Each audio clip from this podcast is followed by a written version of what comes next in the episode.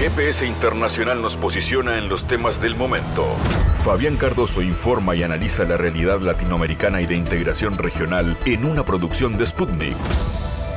Una nueva semana arranca en GPS Internacional. Saludamos a nuestra audiencia en Uruguay a través de M24 y en todo el continente en habla hispana a través de mundo.sputniknews.com.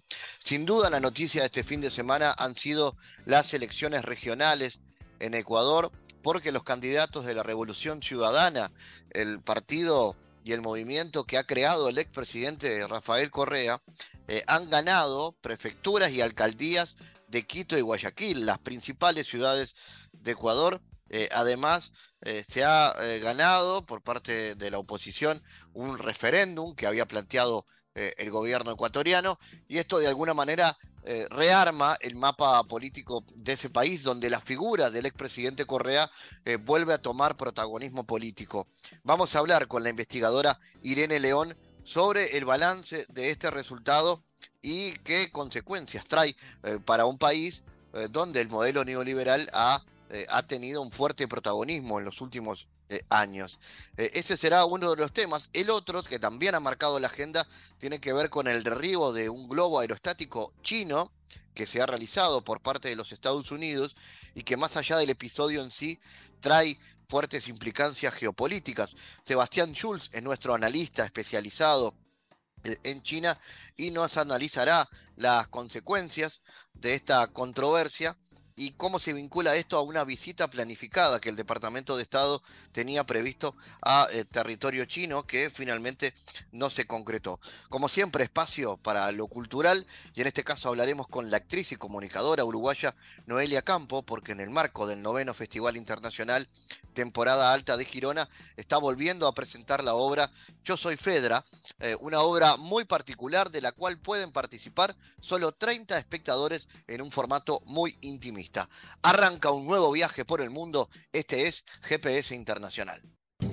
En GPS Internacional localizamos las noticias de América Latina.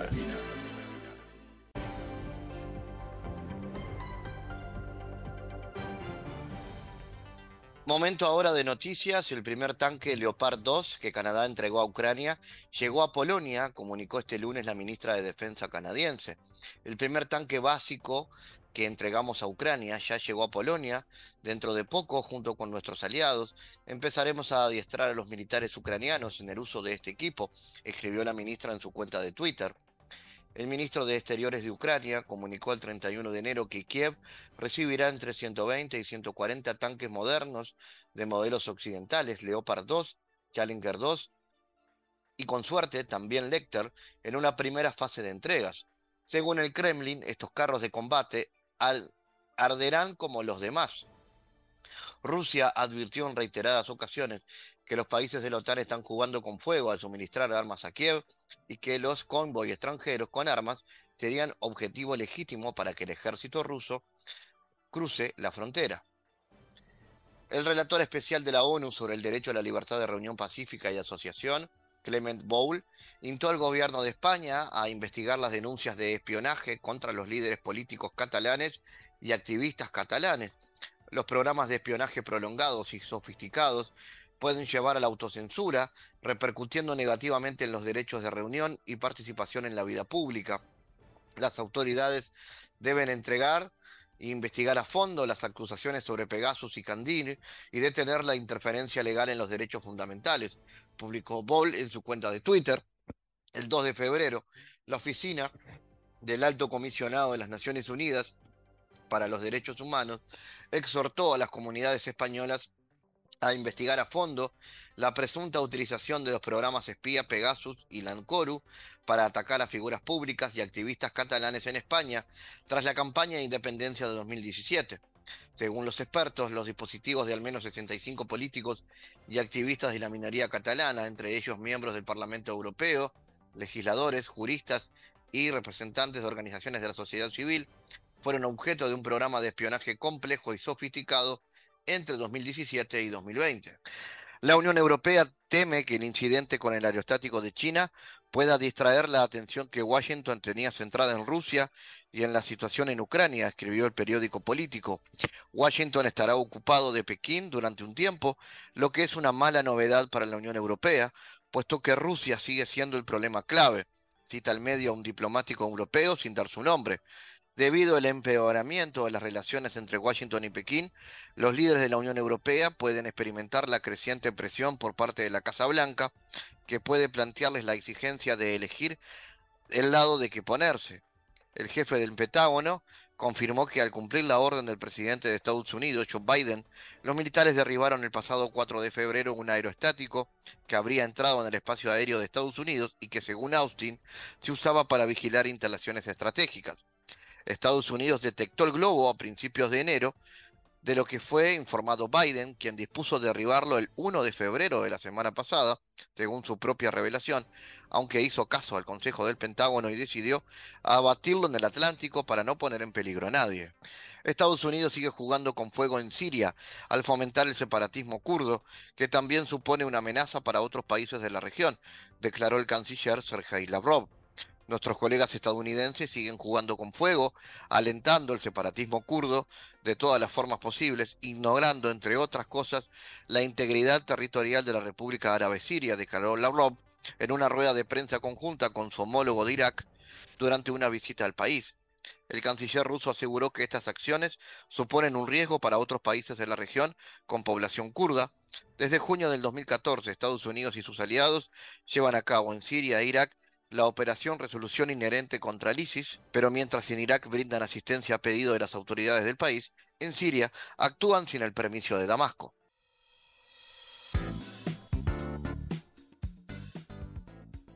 Los candidatos de la Revolución Ciudadana a las prefecturas y alcaldías de Quito y Guayaquil, las principales ciudades de Ecuador, han celebrado los resultados preliminares en las votaciones del domingo en el país, donde encabezan el escrutinio hasta el momento. Según informes extraoficiales, eh, Pavel Muñoz lograba el 24,89% de los votos, seguidos del exalcalde Jorge Chunda. Eh, Muñoz ofreció una rueda de prensa conjunta con eh, Paola Pavón, Pavón señaló que, de acuerdo con los resultados preliminares, en Pichincha, Guayas y Manabí, las tres provincias más pobladas de Ecuador, han apostado por la Revolución Ciudadana como proyecto eh, político. Estos son algunos de los resultados preliminares que además han tenido una evolución importante en las últimas horas y que dan cuenta de ese cambio de signo político o una señal hacia el gobierno eh, de Ecuador. Vamos a analizarlo con la investigadora Irene León. Irene, ¿qué balance se hace de los resultados? ¿Cómo quedó parado el gobierno? ¿Se verá obligado ahora a negociar con una oposición cada vez más fuerte? Hola Fabián, qué grato estar en tu programa.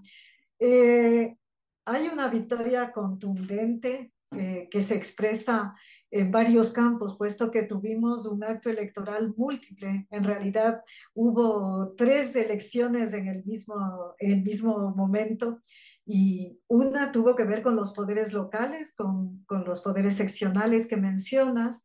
Otro fue un referéndum que tenía que ver incluso con definiciones constitucionales y al fin elecciones para el Consejo de Participación Ciudadana y Control Social, que es un quinto poder que se creó en la Constitución de la Revolución Ciudadana.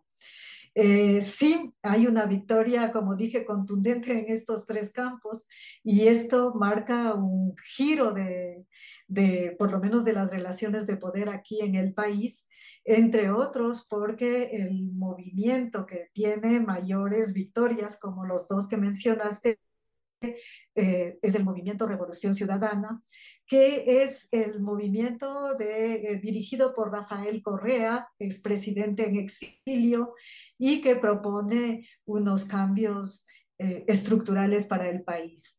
Este movimiento ha vivido todo un ciclo de persecución política, de lawfare, eh, durante ya seis años casi, y este, la misma presencia del gobierno neoliberal que está ahora ejerciendo el poder en el Ejecutivo tiene que ver con esto. Entonces, sí, que un movimiento luego de tanta eh, persecución, judicialización haya logrado unas victorias que van más allá incluso de las ciudades principales y de las provincias más significativas es un hecho contundente, como también lo es en que la consulta, el referéndum que organizó el gobierno de Lazo para refrendar la orientación neoliberal y abrir la constitución fue denegado en, en todas las preguntas. Así que Ecuador está viviendo sin duda un nuevo momento que implicará cambios no solo en el gobierno, sino en el comportamiento político de, de todos los actores.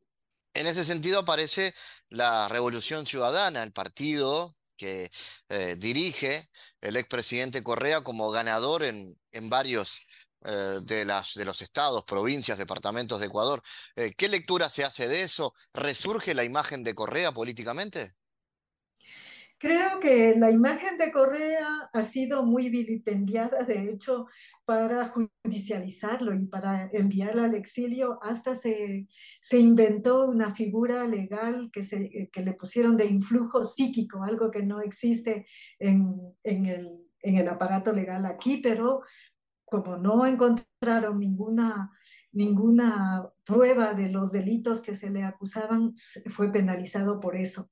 Eh, pero en el país su figura sigue siendo la figura política del siglo eh, a favor o en contra. Es decir, eh, el pueblo adhiere a Correa y también la, la, la derecha este, vilipendia a Correa para poder posicionarse. Entonces es un líder indiscutible de cualquier ángulo que se lo mire. Y sin duda el resultado electoral reciente tiene que ver con su figura, con su presencia, con la capacidad que tuvo de sentar posición acompañando a las candidaturas más jóvenes, que son las que han, han obtenido victoria en las tres provincias principales que mencionaste, pero también en otras provincias importantes y localidades. Estamos hablando del ámbito urbano, como rural, puesto que las prefecturas, como la de Paola Pavón que mencionaste, que es la prefecta de Pichincha reelecta, es la, Pichincha es la provincia que alberga la ciudad capital Quito, y entonces la, la provincia tiene eh, de, dependencias rurales, que son las que están gobernadas por esta autoridad. Entonces sí, sí hay esta, esta figura política, pero también una propuesta en la que el pueblo se ha sentido más identificado, que es la propuesta del movimiento Revolución Ciudadana, que es una, por un lado, de democracia participativa, pero por otro lado, de una organización planificada del país partiendo desde ejes de soberanía. De alguna manera, este resultado da muestra de la poca popularidad de las políticas del oficialismo, eh, cómo se analiza hoy la situación política y social que vive el país. Ha habido, por ejemplo, una crisis de las políticas en materia de seguridad.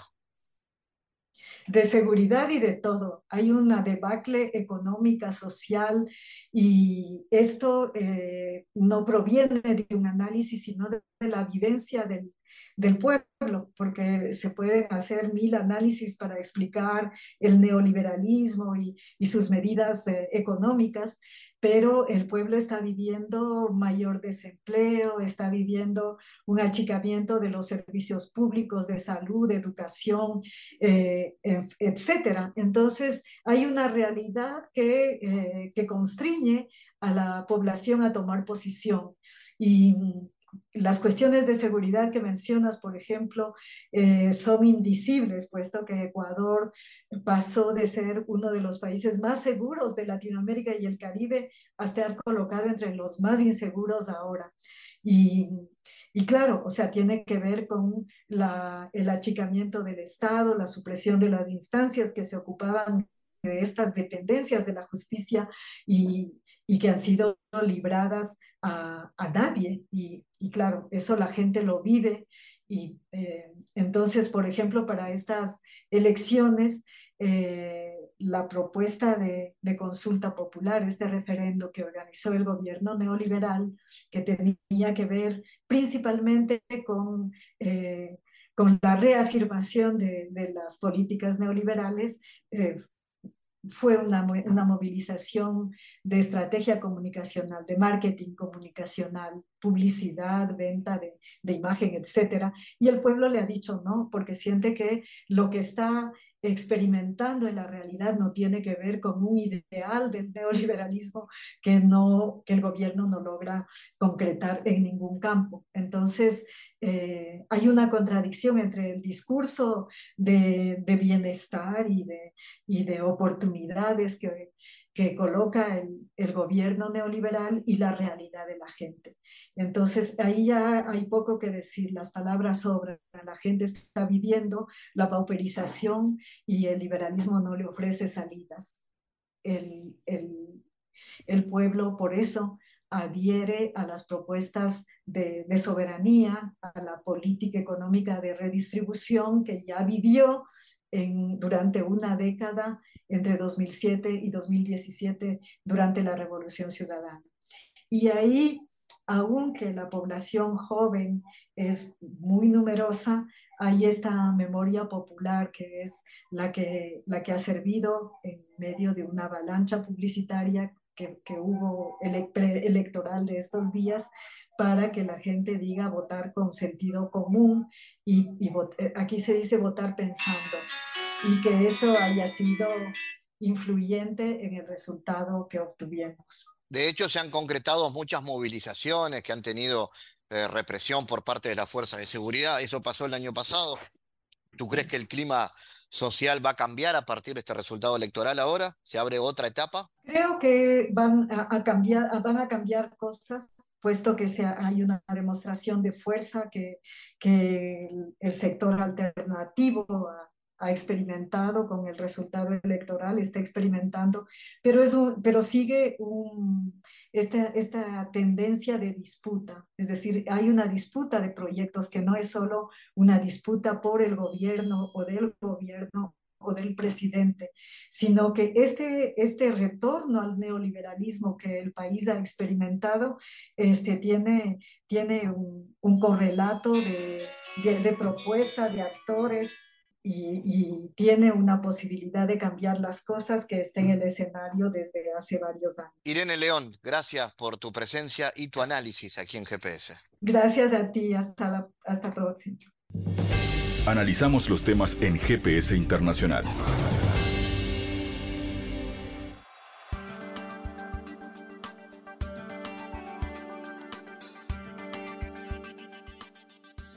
El derribo de un globo aerostático chino supone un daño al proceso de normalización entre Pekín y Washington. Esto lo ha declarado el viceministro de Exteriores de China. Las acciones de Estados Unidos han impactado y dañado seriamente los esfuerzos y el progreso de ambas partes en la estabilización de las relaciones chino-estadounidenses desde la reunión de Bali el diplomático instó a Estados Unidos a no exacerbar la tensión y evitar acciones que vulneren los intereses de China.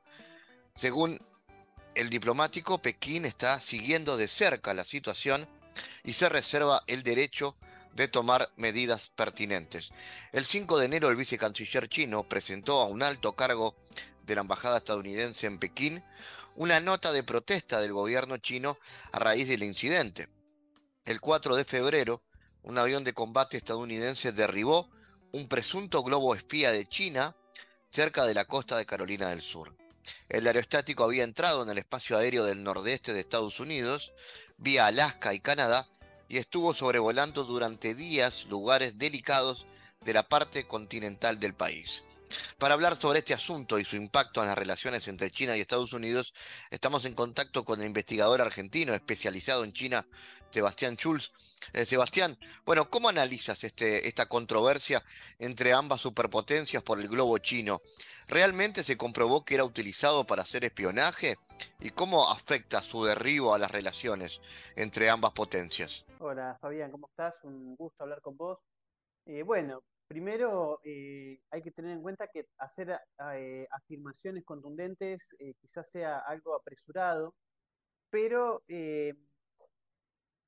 a priori es difícil de, afirmar y de sostener que un globo de semejantes características, digamos, un globo del tamaño de entre dos y tres colectivos, un globo que se veía a simple vista desde tierra, puede ser considerada como la estrategia de China para realizar un espionaje ilegal en territorio norteamericano, es decir, eh, las afirmaciones que realiza Estados Unidos y que han sido difundidas como verdades por muchísimos medios de comunicación occidentales, eh, es un poco apresurada y creo que no, no tiene que ver con lo, con lo que realmente pasa y con lo que realmente está detrás de, la aparición de este globo, digamos, eh, el Ministerio de, Exteriores de China ha ha sido contundente con su mensaje, ha dicho que es un globo de investigación meteorológica eh, que tiene fines civiles y que por las corrientes de viento desvió su rumbo y es un globo con, con poca capacidad de autonomía. Una vez que se pierde el rumbo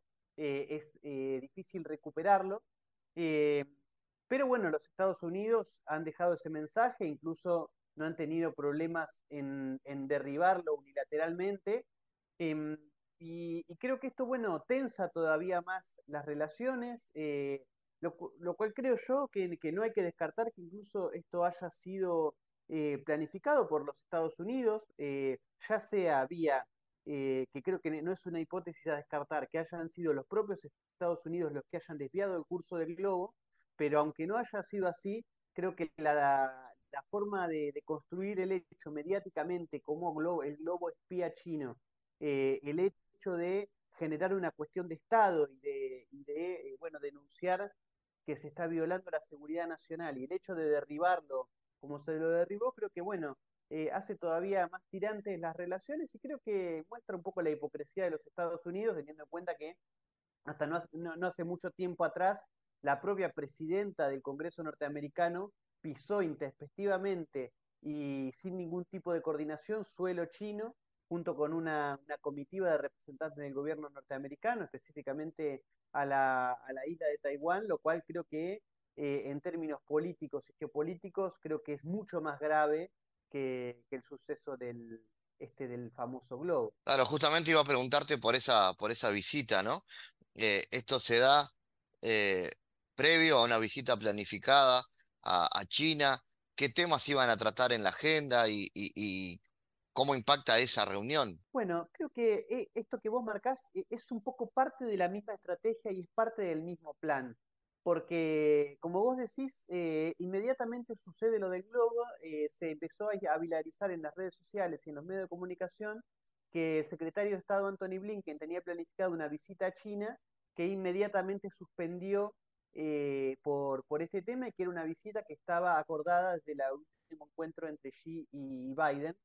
Eh, sin embargo, eh, y a contramano de esto, la, propia portavoz de la Cancillería china dijo que el país asiático no tenía programada ninguna visita por parte del funcionario norteamericano, que no tenía conocimiento de que esto esté agendado y, bueno, obviamente, eh, mucho menos de, posibles temas a tratar. Sin embargo, Estados Unidos lo dio como un hecho, tanto la visita como la, la suspensión misma. Entonces, eh, creo que esto es parte de, como, como se dice coloquialmente, echarle un poco más de leña al fuego, es decir, bueno, eh, Estados Unidos salir a instalar que hay un globo que está espiando territorio nacional, eh, que esto es algo inaceptable y que ve en ese marco se suspenden todo tipo de relaciones con, con China y, en este marco suspender una visita que nunca estuvo organizada. Por eso yo creo que eh, es parte de la estrategia norteamericana de tensar todavía más las relaciones con China. ¿Cómo analizas la situación en materia de seguridad respecto a Taiwán y por qué Estados Unidos ha adoptado una política tan ofensiva hacia China y hacia Rusia? Bueno, creo que en, relación a esto último que vos eh, preguntás, eh, Fabián, lo, hemos hablado varias veces y tiene que ver con este proceso de consolidación de la multipolaridad de, fortalecimiento de los esquemas de poder alternativos que, pugnan, que pujan y que construyen otro mundo posible en donde existan múltiples polos de poder, donde existan múltiples civilizaciones que coexistan pacíficamente. Esto conspira contra las, eh, las intenciones de los Estados Unidos eh, de, seguir eh, siendo el, polo de poder unipolar, hegemónico, que someta al resto del mundo. y creo que en ese marco hemos entrado en una fase de, de, agresividad acelerada, una fase de profundización de las tensiones. Eh, lo, que, lo que está sucediendo en Ucrania eh, eh, por la OTAN es, es, un poco parte de eso. y, creo que Taiwán es el otro punto neurálgico al, que apunta la OTAN y los Estados Unidos como principal foco de conflicto para tratar de no solo contener el avance chino, sino de, digamos, destruir cualquier intención de China de, ser un polo de poder autónomo. Lo vimos con la visita de Pelosi, con la venta de armas, con las constantes amenazas de, la séptima flota norteamericana surcando el mar del, sur de China, la definición del Asia-Pacífico como eh, una zona estratégica por parte de la OTAN. Creo que estos son cuestiones que debemos, eh, digamos, tomar en consideración, eh, así como también el hecho de, bueno, las elecciones regionales y locales en Taiwán del año pasado, en donde el partido apoyado por los sectores globalistas, que es el Partido Popular, Partido Progresista Democrático, perdió fuertemente las elecciones, perdió incluso la alcaldía de la capital del país frente al partido de Kuomintang, eh, un partido de Kuomintang eh, nacionalista y que puja por la reunificación de China y no por la independencia. Creo que esto de alguna manera puede llegar a poner paños fríos a la estrategia globalista y norteamericana sobre Taiwán, pero así todo no hay que destacar, no, no hay, perdón, que descartar ninguna hipótesis de conflicto en la región. ¿Y qué perspectivas le ves? ¿Funciona la política de contención de los Estados Unidos a China? Bueno, creo que de alguna manera es, es algo, digamos, uno que eh, que, ha sido, que ha estudiado las teorías de la geopolítica, de las relaciones internacionales, cuando un hegemón está en declive, eh, usa todas sus estrategias posibles y, todas sus herramientas al alcance de la mano para tratar de esforzar la, construcción y el avance de un orden internacional distinto, en este caso tendiente a la multipolaridad. Creo que Estados Unidos está tratando de eh, atacar a China en términos eh, diplomáticos, en términos eh, económicos, en términos ideológicos, culturales, es decir, bueno, incluso en términos de financiar movimientos separatistas en la región de China, como lo hace con el movimiento del Turquestán Oriental en Xinjiang, lo mismo los movimientos separatistas y extremistas en Hong Kong. Estados Unidos está llevando adelante un sinfín de estrategias eh, que eh, creo que lo hemos visto a los sucesos de, la pandemia, eh, no han tenido demasiado efecto, sino que lo que han conseguido es no solo el fortalecimiento de China como polo de poder alternativo, sino incluso una cercanía mucho más grande con el resto del sur global que, que ve en China o en el avance de China una posibilidad de construir un orden internacional alternativo, es decir, todas estas estrategias eh, eh, de, los Estados Unidos para disciplinar al sur global, no solo no han conseguido eh, detener el avance de China, sino que están forzando y, están habilitando una, mayor cohesión y una mayor unidad del, del sur global. Sebastián Schulz, como siempre, gracias por tu análisis. Muchas gracias, Fabián, a vos. Hasta luego. En GPS Internacional navegamos por la sociedad y la cultura.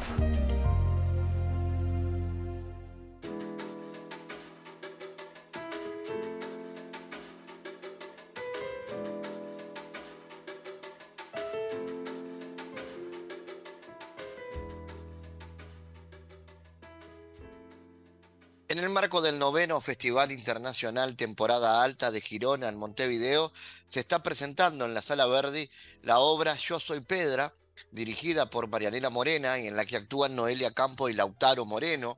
30 espectadores entrarán al dormitorio de Fedra para respirar con ella y vibrar en la cercanía del espacio reducido. 30 espectadores dentro del dormitorio Casa, con las herencias rotas y el fetiche musical.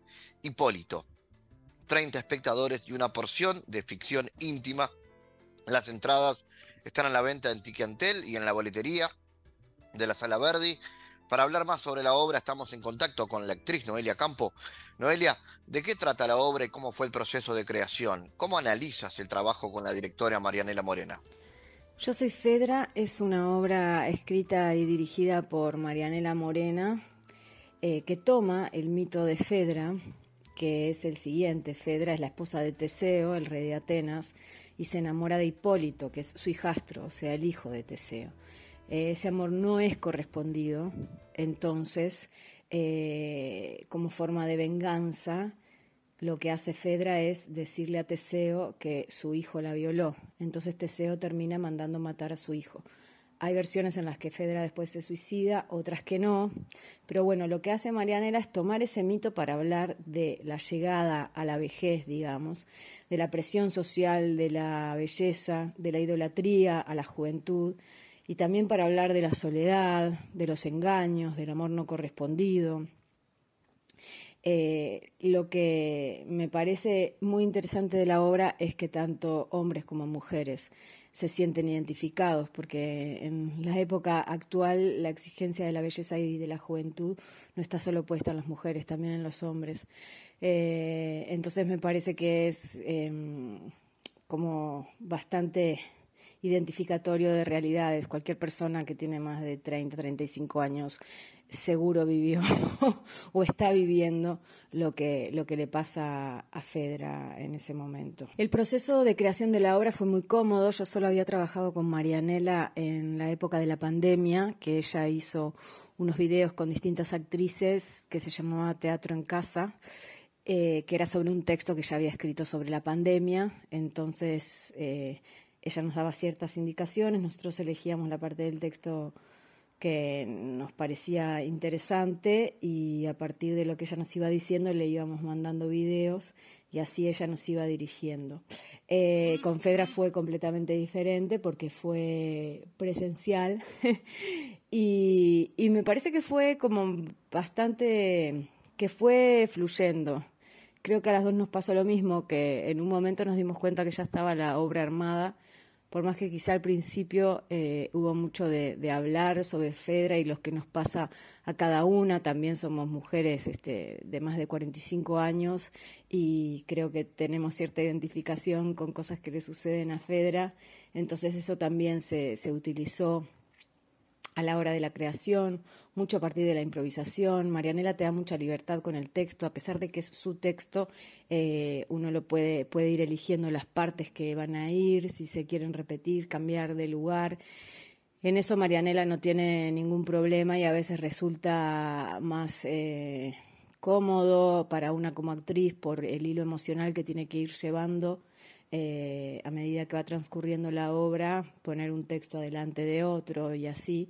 Y, la verdad que, fluyó, fluyó. Eh, creo que aparte eh, a la gente le, gustó por la experiencia que tuvimos el año pasado, fue muy buena. Así que me parece que, que hicimos un buen equipo junto a Agustín Urrutia, que fue el asistente de dirección, que también fue muy importante a la hora de los ensayos. ¿Cómo dialoga la música con la actuación en esta obra y cuál es el rol del músico? La música es un elemento muy importante en, la obra. Hay un músico en escena que es Lautaro Moreno. Eh, él también es la representación de Hipólito, este joven del que Fedra se enamora. Em, y entonces a partir también de textos de Marianela que estaban dentro de la obra, fuimos creando las canciones. Eh, canto, es la primera vez que canto en vivo en una obra, que fue un desafío muy grande y tuve la suerte de que me preparara Jimena Bedó, que es una tremenda cantante y una profesora maravillosa. Eh, y entonces la música te va dando como el hilo emocional muchas veces de, la obra.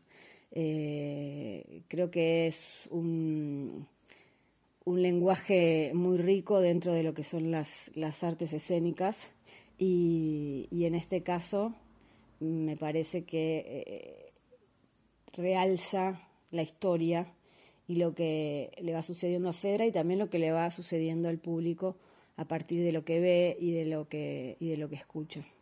A nivel del diseño del espacio escénico, ¿cómo ves la importancia de la cercanía del público para la obra de alguna manera se vuelven parte de este espectáculo? El espacio escénico y cómo está diseñado, digamos, diseñada la puesta en escena es muy importante en la obra.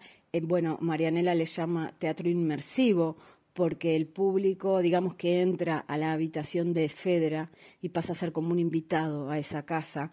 Eh, estamos muy cerca, el público y yo y el músico.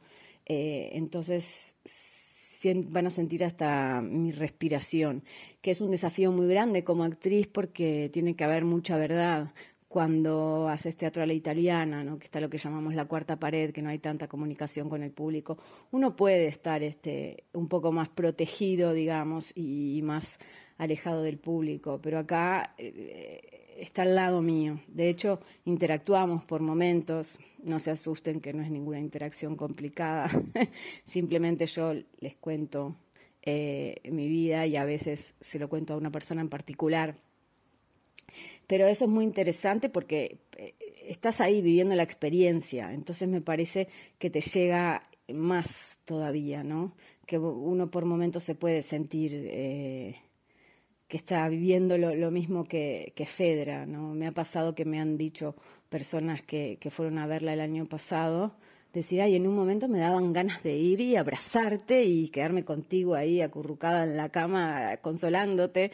¿no? Es lo que sucede cuando estás, cuando estás tan cerca y metido en, en, la escena.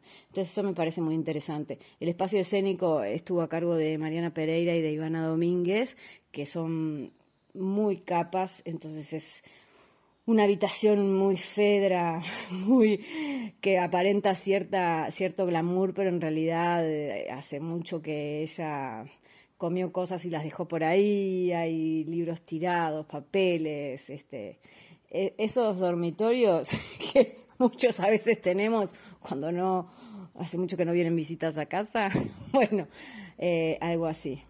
Noelia, ya presentaron la obra el año pasado. ¿Cómo fue la recepción del público y qué perspectivas se imaginan para este año? El año pasado hicimos una temporada de 14 funciones y la verdad que, nos fue muy bien se agotaron todas las funciones y además em, tuvimos muy buena recepción por parte del público. Em, como decía al principio, la gente se sintió muy identificada con, la obra, con, con la que le pasa a este, a este personaje. Eh, les gustó eso de estar como metidos en ese dormitorio, de estar, de estar tan cerca del personaje. Em, se, vive, se vive de otra manera, ¿no? por momentos hay cierta incomodidad cuando al principio que no se sabe para dónde va la obra, pero después les aseguro que, que se, pasa, se pasa muy bien. Así que bueno, los esperamos eh, para ver Yo Soy Fedra de Marianela Morena. Del 4 al 26 de febrero estamos en el Festival Internacional Temporada Alta de Girona, en el sótano de la Sala Verdi, los sábados a las 23 horas y los domingos a mediodía, a las 12. Así que es un buen horario, un horario diferente para arrancar el domingo eh, de una forma original. Noelia Campo, gracias por haber estado en GPS. Les mando un abrazo y muchas gracias por la, por la nota.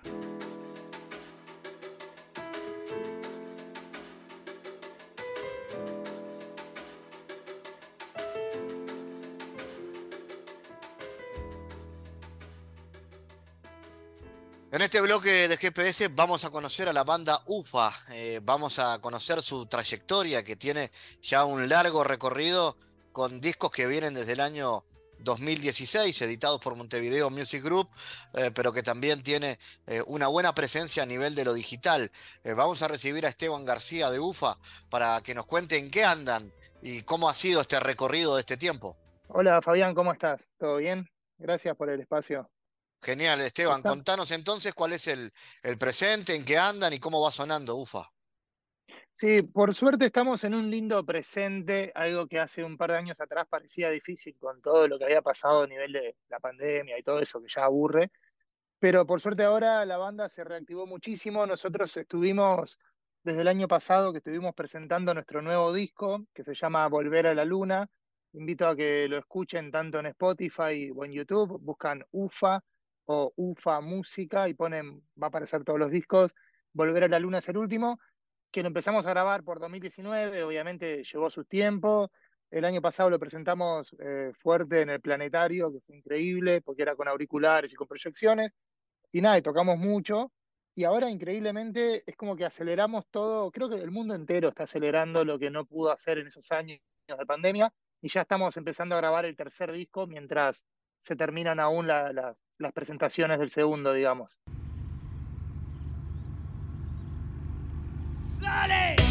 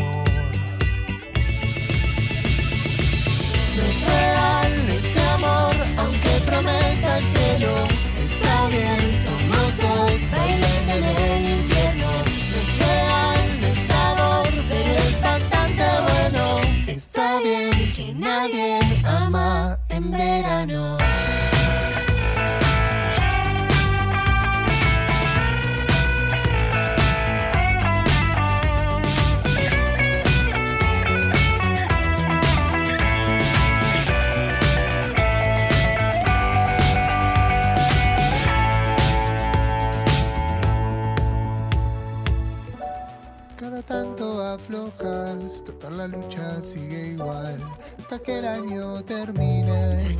Deja que fluya. No es real este amor, aunque prometa el cielo. Está bien, somos dos, bailan en el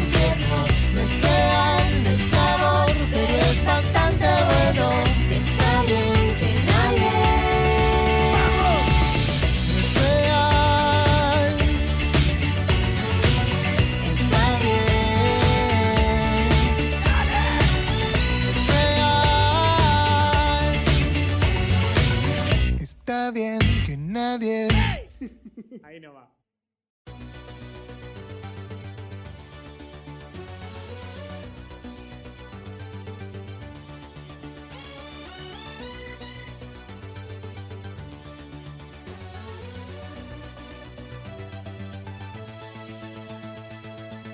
¿Y cómo definen su música, su estilo? ¿Por dónde va? Bien, eh, es claramente pop, eh, una mezcla de, de música orgánica, de instrumentos, con digital, con secuencias, computadoras.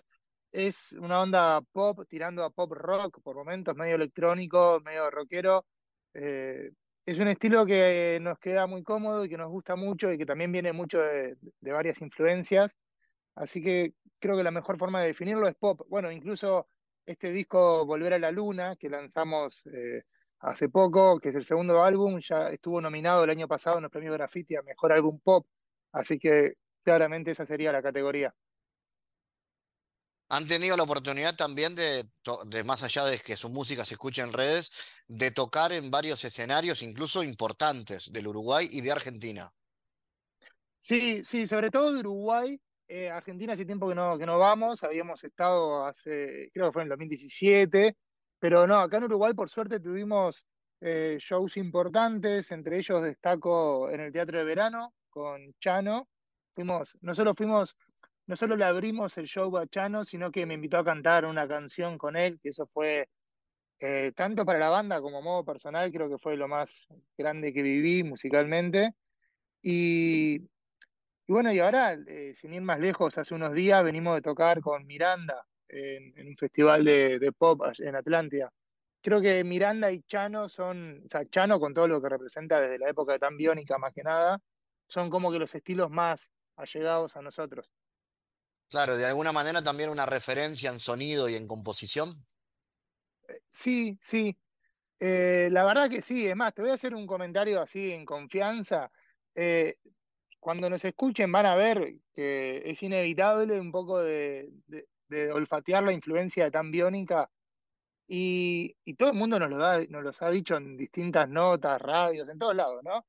Eh, pero algo que es súper curioso es que yo componía estas canciones sin conocer Tan Biónica. Y, y lo que es doblemente curioso es que hace poco había escrito una canción que tenía un nombre que se llamaba Saludo al Sol, y al mes siguiente después Chano saca como solista una canción que se llama La Despedida del Sol, pero yo te juro que no tenía ni chances, a ver, o sea, ni siquiera lo había lanzado él. Es como que la similitud hasta conceptual de los temas a escribir era muy fuerte. Y bueno, ta, nosotros obviamente como no tenemos el alcance era una pulseada que no tenía sentido defender, así que le cambiamos el nombre de nuestra canción para no tener que andar explicando nada. Nadie nos iba a creer que la habíamos escrito antes. Pero sí, es una influencia que, que claramente está a nivel musical y también mucho a nivel conceptual.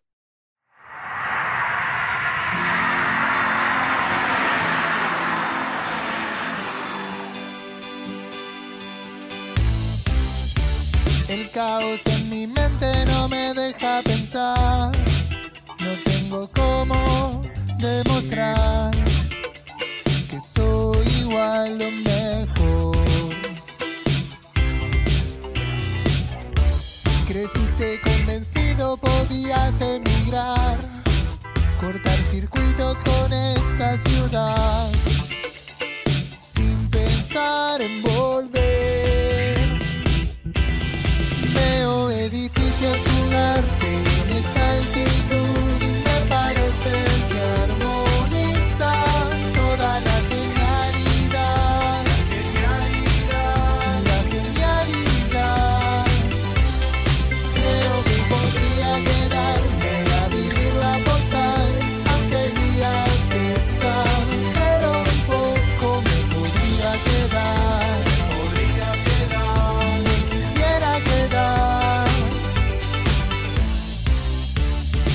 magia permanente se vuelve adicción. No importa si el invierno congela tu voz. Vamos por otro café. El headline recurrente, todo está bien. Evito molestarte en la conversación. Sé que vas a volver. Veo edificios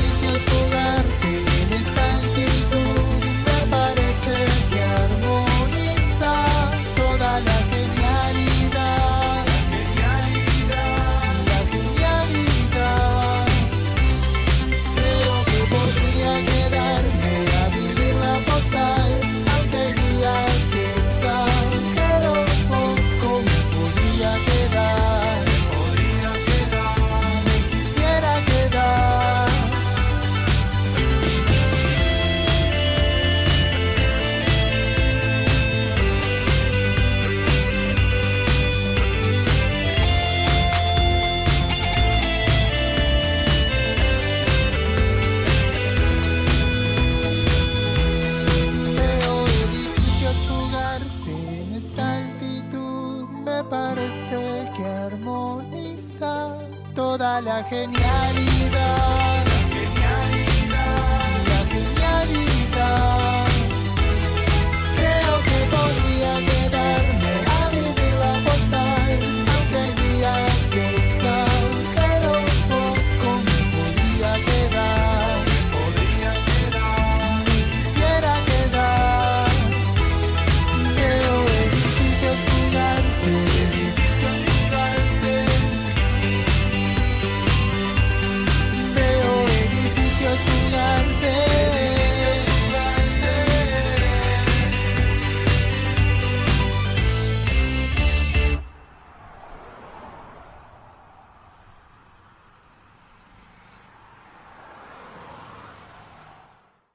¿y por dónde va la inspiración a la hora de componer, justamente? Hablabas de este saludo al sol. eh, ¿por ¿qué cosas te, te- provocan escribir? Bueno, ¿sabéis que nosotros ahora estamos trabajando en un tercer disco que es un poco como la, no sé si la confirmación, pero viste que tenés eh, tesis, antítesis y una síntesis, ¿no? El primer disco de todas las bandas siempre es un grandes éxitos, porque siempre es un compilado de todo lo que tenías escrito y que nunca pudiste grabar. El primer disco nuestro tenía canciones escritas en ese mismo mes como canciones que tenían ya muchos años para atrás. Entonces, casi siempre el primer disco de una banda no refleja exactamente lo que la banda es, porque es como que por fin pudimos grabar algo. El segundo, ese primer disco hablaba mucho de historias de amor, y claro, vos lo escuchás y decís, está, pobre pibe, qué desgraciado. Lo que pasa es que eran historias de amor o acumuladas en muchos años, ¿no? No era que todo pasó en ese momento de grabar ese disco. Se llama Salvame y es un disco muy, muy, digamos, que cuenta más que nada historias de desamor. Ya el segundo disco eh, que se compuso en, un tiempo, en un periodo de tiempo más, más concreto, de más o menos seis meses. Por suerte no había ninguna ruptura amorosa en la vuelta, entonces la inspiración pasó a ser un poco más, eh, digamos, menos egocéntrica y levantar un poco la cabeza a cuestiones más importantes como la familia, el medio ambiente, eh, un poco la sociedad en general, como ver dónde estamos parados, qué está, qué está pasando. Y ahora, este tercer disco, creo que va a tener un poco de todo. Es como que recién ahora vamos a darnos cuenta, eh, ok, ¿para dónde va a ir la, identidad de la banda? ¿Vamos a seguir hablando de historias de amor? ¿Vamos a seguir hablando de salvar al mundo? Creo que ni una ni otra. Creo que eh, la verdad tu pregunta me, me, complica un poco porque justo estamos componiendo, no me complica la pregunta, pero digo, justo estamos componiendo y sí, es algo que, que vivimos día a día cuando, de qué escribir, ¿no? O sea, ¿por dónde está? Esteban, entonces, contanos dónde los pueden escuchar, si están previendo algún show o si dónde los pueden escuchar en redes, sobre todo. Sí, acabamos de lanzar un cortometraje musical. Eh, yo soy fanático de Michael Jackson, se imaginarán, así que nada, el tipo caminante lunar y todo eso. Bueno, lanzamos un cortometraje musical que son cuatro videoclips, que son cuatro canciones, pero que la historia con los actores es toda una misma historia, ¿no? Partida en cuatro capítulos. Eso está en YouTube, eh, UFA Música, el canal es UFA Oficial en YouTube, eh, y ponen UFA, eh, Volver a la Luna, y, o ponen UFA en YouTube y ya va a aparecer, por Montevideo, Music Group también. Y ahí en YouTube tenemos toda la música, y en Spotify, UFA Música, y en Instagram también, arroba UFA Música. Ahí estamos subiendo todos estos temas y estos videos nuevos. Y en breve vamos a empezar a lanzar los nuevos singles. Esteban García de UFA, gracias por estar en GPS. Gracias a vos, abrazo grande. El mundo en GPS Internacional.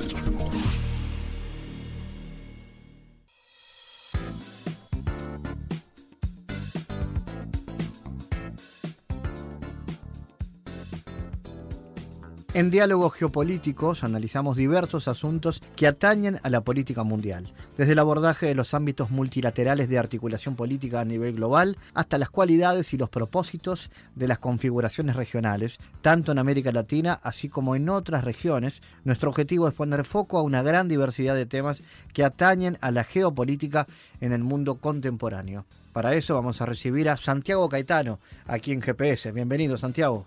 ¿Qué tal, Fabián? Durante la columna de hoy continuaremos hablando sobre los desafíos en torno al desarrollo sostenible y en ese marco eh, sobre las principales críticas que recibe el paradigma bioeconómico. Santiago, ¿cuáles serían las críticas más importantes que enfrenta la bioeconomía? Bueno, en general se destacan aquellas que refieren a las dudas sobre la eventual reducción de la emisión de gases de efecto invernadero, los cambios en el uso de la tierra, los procesos de deforestación y el uso de energía en los procesamientos de la biomasa, podría incidir en un incremento en dicha emisión y, por tanto, en una mayor intensificación de los riesgos que atañen al cambio climático. ¿Y qué implicaciones negativas tiene esto en torno a los cultivos previstos por este paradigma, Santiago? Varios autores advierten que los cultivos previstos en el paradigma bioeconómico tienen un gran potencial invasivo, en tanto que son requeridos para ser altamente productivos y podrían competir con otras especies de plantas. Se alega que la inexistencia o insuficiencia de políticas públicas que regulen la invasión de cultivos con motivo de prácticas de cultivo no controladas podría resultar en la intensificación del uso de pesticidas, implicando los riesgos anteriormente mencionados referentes a la contaminación de los ecosistemas locales. Gracias Santiago por tu aporte a GPS Internacional. Gracias Fabián, hasta la próxima. Les recordamos las formas de seguirnos a través de nuestras redes sociales.